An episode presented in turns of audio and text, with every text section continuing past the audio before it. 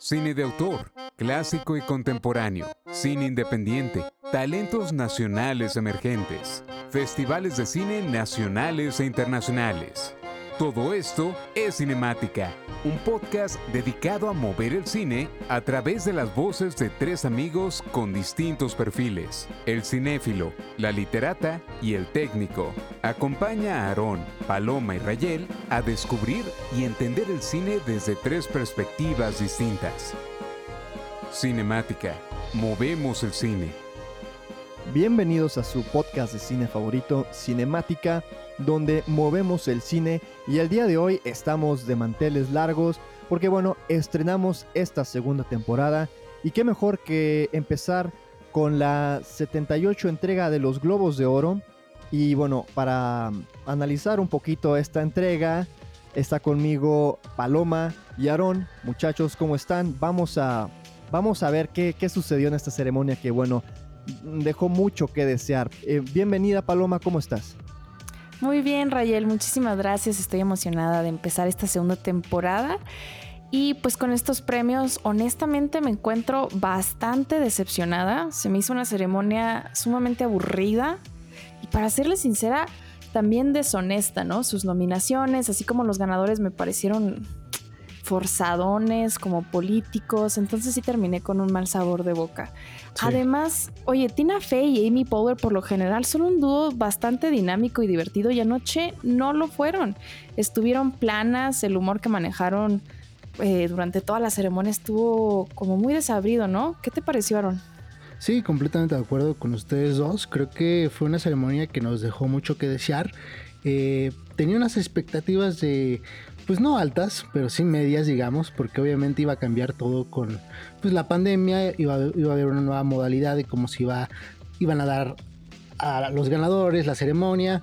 Obviamente no hubo alfombra roja, que era como que, pues, digamos, suele ser como eh, de los pues eventos más importantes siempre de una premiación. Para conocer como pues, siempre eh, las prendas que, de diseñador que visten los artistas y pues en esta ocasión pues fue de, hecho desde casa, ¿no? Desde casa de cada, cada uno de los artistas y, y, bueno, creo que sí, como dices, Amy Poehler y, y Tina Fey dejaron mucho que desear.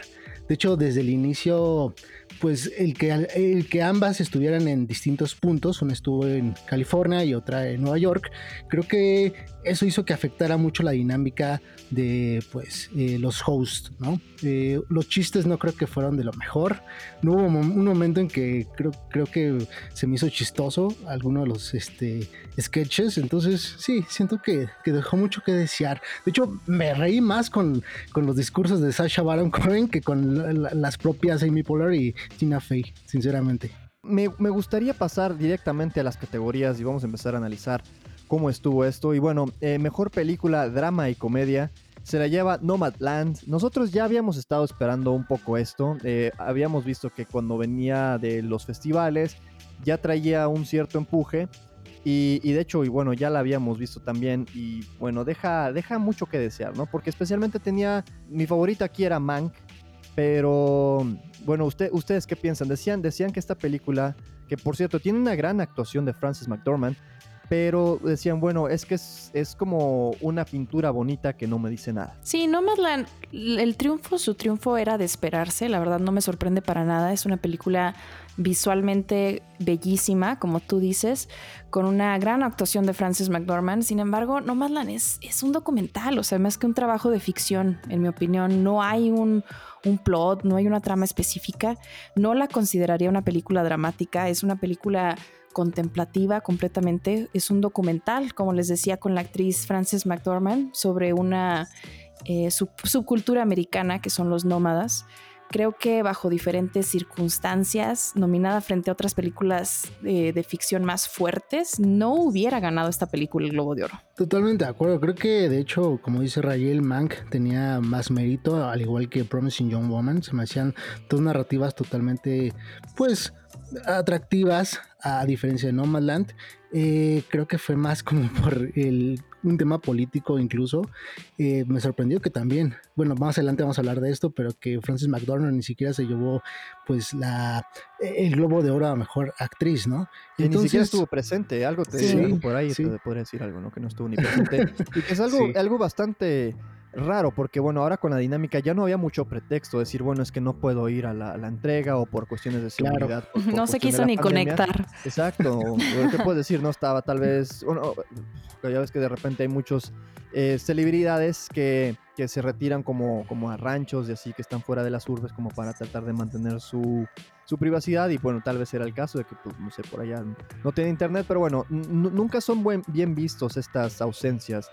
Entonces tal vez eso le, eso le cueste si es que está buscando eh, otra estatuilla al Oscar en la, en la entrega de los premios de la Academia, pero ya veremos cómo, cómo sucede. Y bueno, hablando de, de la otra categoría, que hay que recordar que, la, que los Globos de Oro tienen dos categorías, que es, es película drama y película de musical o comedia es siempre algo confuso porque muchas terminan en la categoría eh, pues incorrecta. De hecho, hay que recordar que Ridley Scott, eh, primeramente lo, cuando, cuando ganó por eh, The Martian, lo primero que dijo fue, bueno, quiero aclarar que antes que nada, esta película no es una comedia, pero muchísimas gracias por el Totalmente. pero bueno, en este caso, las, que, las que estuvieron nominadas sí caían más en la categoría, ¿no? Que, que, fue Borat, Hamilton, Music, Palm Springs y The Prom. Que bueno, la ganadora fue Borat, que fue bastante inesperado. ¿eh? Yo de verdad no pensaba que se la fueran a dar.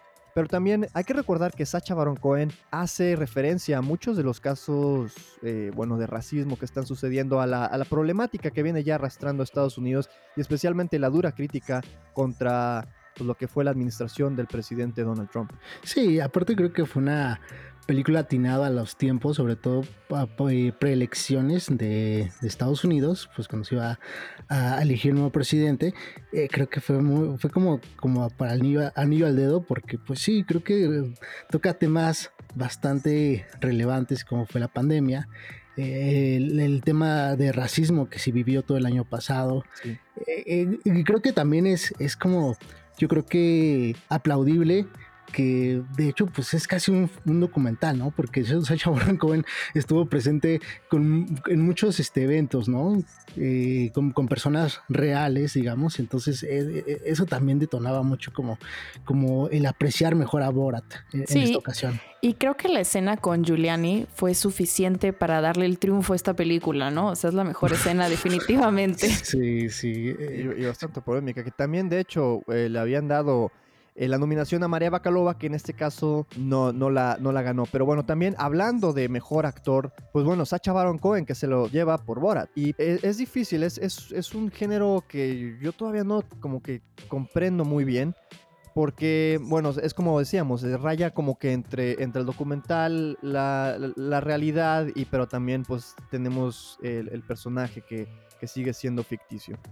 Claro, y, hablando como de los contrincantes que tenía, pues también no había mucho, ¿no? O sea, por ejemplo, James Corden por The Prom, creo que de hecho fue de lo más polémico porque decían, bueno, o sea, es un buen host, un night host, pero como actor también da mucho que desear. O Lin Manuel Miranda, que hablando de Hamilton, que pues Hamilton también es una obra de Broadway, ¿no? También no, no hay mucho mérito eh, en ello. Y es por eso que pues Sacha Baron Cohen pues destaca dentro de todos ellos. Y como decías de, la, de la obra de Broadway, de bueno, Luis Manuel Miranda, entonces yo creo que eh, estaríamos hablando de, otro tipo de premio, ¿no? Porque estamos haciendo como una... Sí, es, esto, es un, esto es una mezcolanza. Porque, y para eso ya existe el Tony también. Digo, Exacto, los Tony Awards más bien, ¿no? Sí, y yo quiero hablarles también del triunfo de Chadwick Boseman por mejor actor en una película de drama. Como recordamos, este gran actor mejor conocido por su papel en Black Panther lamentablemente falleció el año pasado de cáncer. Y yo quiero hablar de esta categoría porque se me hizo un triunfo meramente político. Ma Black Bottom es una adaptación de una obra de teatro la cual no se logra del todo. Este, la actuación de Boseman termina siendo pues teatral, sobreactuada, y se me hizo, se me hizo un error, se me hizo deshonesto darle el triunfo, siendo que estaba nominado junto con actores que en mi opinión, se lo merecían más. Riz Ahmed, por ejemplo, en Sound of Metal hizo un excelente trabajo y lamentablemente no ganó este reconocimiento. ¿Qué opinan? Sí, como lo mencionas, eh, de hecho, eh, yo creo que para los tres, ¿no? Riz Ahmed era, era nuestro gallo. Y sí, eh, mencionando que, bueno, que Chadwick Boseman, pues fallece recientemente. sí, como mencionas, es algo meramente, yo diría que hasta político y, bueno, no circunstancial, pero... Eh, pues también, ¿no? Por Black, Lives, Matter, sí, completamente. Pero más que, más que eso sería novedoso, diría yo, por el tema de su reciente muerte. Pero bueno, esperemos que para, tal vez para la, ah, para la entrega de los Oscars, pues bueno, Riz Ahmed al, menos pueda estar allí nominado, porque de verdad eh, su actuación fue... Sí, más destacable. es muy, muy destacable. Sí, incluso Gary Oldman también estaba ahí, digo, también hace un muy buen papel en Mank, entonces tenía buenos contrincantes, ¿sabes? No, creo que, pues, te voy a, yo creo que te voy a deprimir, Rayel, pero es muy probable que a lo mejor sí se lo den, eh, eh, le den el Oscar. Bueno, nada, nada está definido, definido, pero, o escrito en historia, pero pues ya veremos, ¿no? Y hablando, o sea, vamos, yéndonos a la otra categoría, que es este, la mejor actriz de drama o comedia, también eh, triunfó eh, Rosamund Pike por la película de I Care a Lot. Eh, creo, que fue una actuación, pues, digamos que, pues, aceptable. Quizás para mí no del todo. Creo que la, la película deja mucho que desear, en mi opinión pero tampoco tenía pues un, grandes este, contrincantes, ¿no? A lo mejor nada más María Bacalova, obviamente, que se me hace todavía más apreciable su actuación en Borat que, que Pike en A Lot, eh, en mi opinión. O incluso Anya Taylor-Joy. Taylor-Joy, sí. Sí, completamente. Y además en I Care a Lot creo que la actuación de Rosamund Pike es, es, buena. Sin embargo, sí se me hizo muy parecida a su actuación en la película pasada, la de Gun Girl es un personaje bastante parecido y creo que sí tiene más mérito María, como tú lo mencionas, por, por, los riesgos que tuvo que tomar al, realizar Borat. Y la adaptación también, porque hay que recordar que, eh, pues bueno, María es una eh, actriz que viene de Bulgaria. Esta es la primera vez que ella como que está expuesta a, Hollywood, por así decirlo. Y, bueno, qué manera de, exponerla, ¿no? Eh, también por parte de esa Chavaron Cohen. Aunque siempre ella dijo que estaba, que siempre se, sintió segura pero igual, eh, hay que tener bastantes pantalones para, hacer lo que, lo que este par hicieron durante la grabación de esa película. Pero bueno, me gustaría ir ahora con algo que para mí fue bastante polémico, eh, especialmente ahora con, esto que se quiere abrir a, películas de subtítulos. Y bueno, que la mejor película extranjera se la dieron a, Minari. Esta película que es una producción estadounidense, pero bueno, el lenguaje principal es coreano. Y, bueno, entonces esto despierta como muchas preguntas, ¿no? Porque bueno, si es una película extranjera, por el simple hecho de estar en otro idioma, entonces, ¿qué nos espera a, otras producciones? Vamos, ahora que ya hay bastante producción en español eh, realizándose en Estados Unidos, entonces eso quiere decir que por el simple hecho de estar en otro idioma, van a estar en otra categoría y por ende tendrían que competir o conformarse con no llegar a, lo que sería mejor película en tanto en los Oscars como en los Globos de Oro. Sí, digo, es que creo que ha sido este polémico siempre la decisión, como dices, de las categorías en las que pues encapsula los Globos de Oro algunas veces las películas. De hecho, esto ya había ocurrido anteriormente con Cartas de Gojima de Clint Eastwood, que es una producción totalmente estadounidense, pero que al no ser hablada al inglés, pues se nominó en la categoría de mejor película extranjera, ¿no? Y lo, pasa, lo mismo pasa por, con Minari. Creo que también el año pasado igual decíamos todos que Parasite hubiera estado nominado a mejor película de drama, pero pues justamente por esta limitante de que no es una película hablada al inglés, pues se omite, ¿no?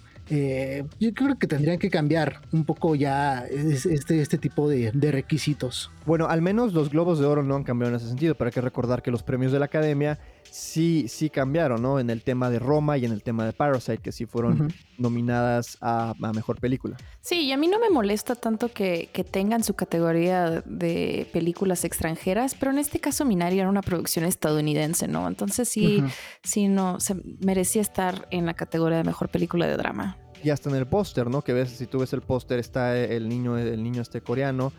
Y, en la parte de atrás hay como una, toda una bandera estadounidense que es parte precisamente de lo que, de lo que se trata esta película, ¿no? De, la adaptación de, bueno, los migrantes a, la Unión Americana. Sí. Oigan, y hablando de em, pues sorpresas y controversias, también tuvimos una sorpresota en la ceremonia con la categoría de mejor actriz de drama, ¿no? Con la ganadora Andra Day por la película The United States vs. Billie Holiday. Creo que nadie vio venir esta decisión, no me lo esperaba. nadie. nadie. Yo creo, yo pensé honestamente que Frances McDormand se lo iba a llevar y sin embargo se lo llevó Andra. Eh, no he tenido el placer de ver esta película, entonces pues no sé si estaría de acuerdo con el resultado o no. Espero verla pronto y pues contar, contarles mi punto de vista, pero pues por lo pronto puedo decir que no tengo la menor idea de quién es Andra Day. Pero también siendo honestos, muy, siendo muy superficiales, también se ve mucho el favor político, ¿no? Completamente, sí. Bueno, no lo sé, porque acuérdate que también tenemos a Viola Davis en esta categoría. Sin embargo, Viola Davis, eh, su personaje, si ves en My Rainey's Black Bottom, es un poco, es un personaje más em, secundario. Sin embargo, la actuación de Viola Davis es excelente. Yo creo que es lo único que, rescato de esa película. Sí, sí, yo, como, como tú decías, esperaba que se lo dieran a Francis McDormand y en mi opinión, o sea, la favorita para mí era Carrie Mulligan por Promising Young Woman. Creo que fue como un gran regreso de Carrie Mulligan después de estar ausente algunos años. Totalmente, de acuerdo. grandes producciones, ¿no? Entonces me, me gustó. Y pasando, pasando ahora a directores, que el año pasado recuerden que fue muy polémico esto porque bueno empezaron a decir que bueno si, si primero que si los hombres blancos y luego que después no había diversidad pero ahora en la diversidad de género que solamente había una directora nominada de, todas las producciones y esta vez hubo tres, tres eh, directoras y Chloe Zhao se la ganó por Nomadland.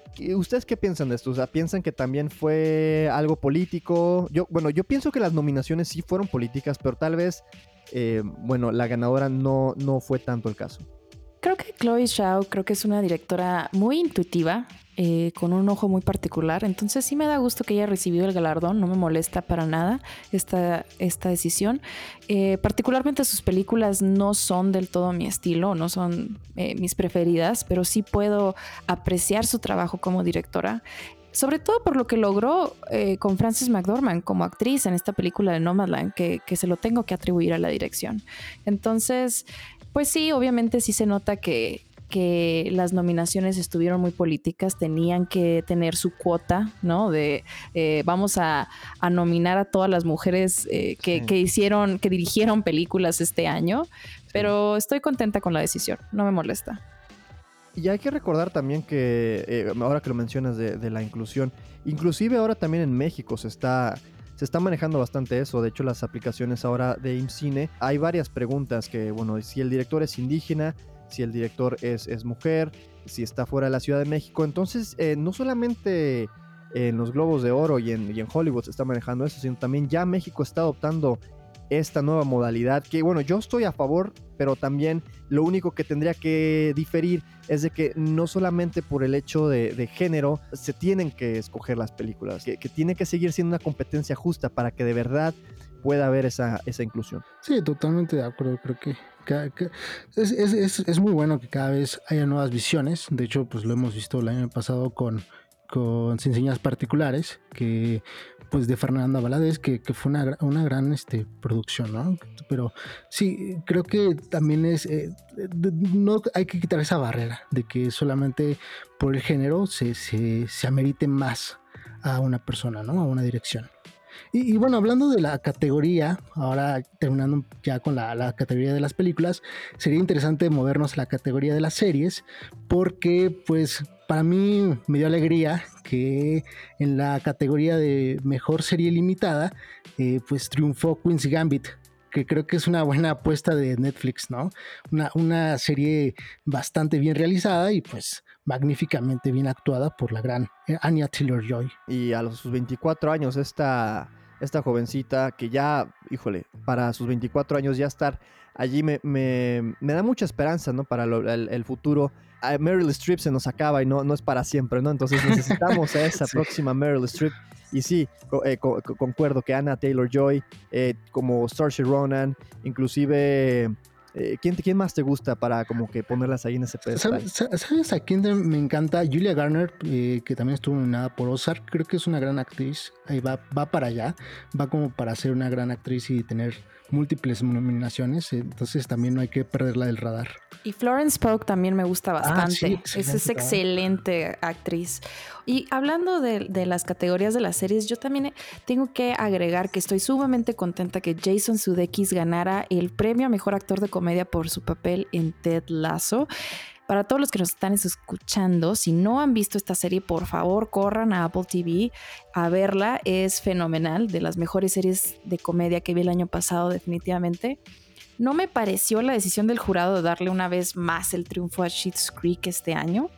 Eh, pero en fin, también se me hizo una aberración con no nominaran a la serie de I May Destroy You de, Mike, de Micaela Coel, pero pero bueno, este, esas fueron las nominaciones de los Globos de Oro. Y bueno, para terminar, eh, porque no comenté mucho al respecto, pero Queen's Gambit, una de mis series favoritas del año pasado, algo que me encantó de este nuevo formato fue de que mm, se adapta totalmente el formato digital, a pesar de que es una, serie de época, pero se adapta al formato digital. Si se fijan, no hay como, como un sentido de vamos a hacer que esto se vea un poco más viejo, no, no, no ponemos grano, no ponemos eh, filtros para que se haga ver como que estamos en, la década de los 50.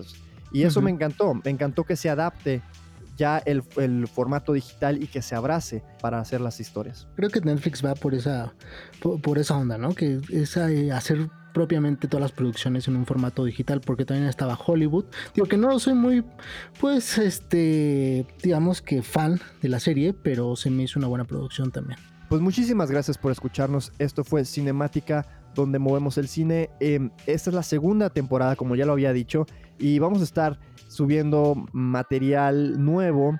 Eh, vamos a estar discutiendo otras cosas y también esperemos tener entrevistas como ya lo tuvimos con con Jules de la Cineteca. Eventualmente cuando se empiecen a abrir los cines y las salas, pues esperemos volver a ver, a ver, a ver el cine como nos gusta y no solamente eso, sino también regresar a los festivales de cine para cubrirlos en vivo y estar allí para, para ustedes como, como ustedes se merecen en vivo y en directo. ¿Dónde nos pueden encontrar en las, en las plataformas digitales?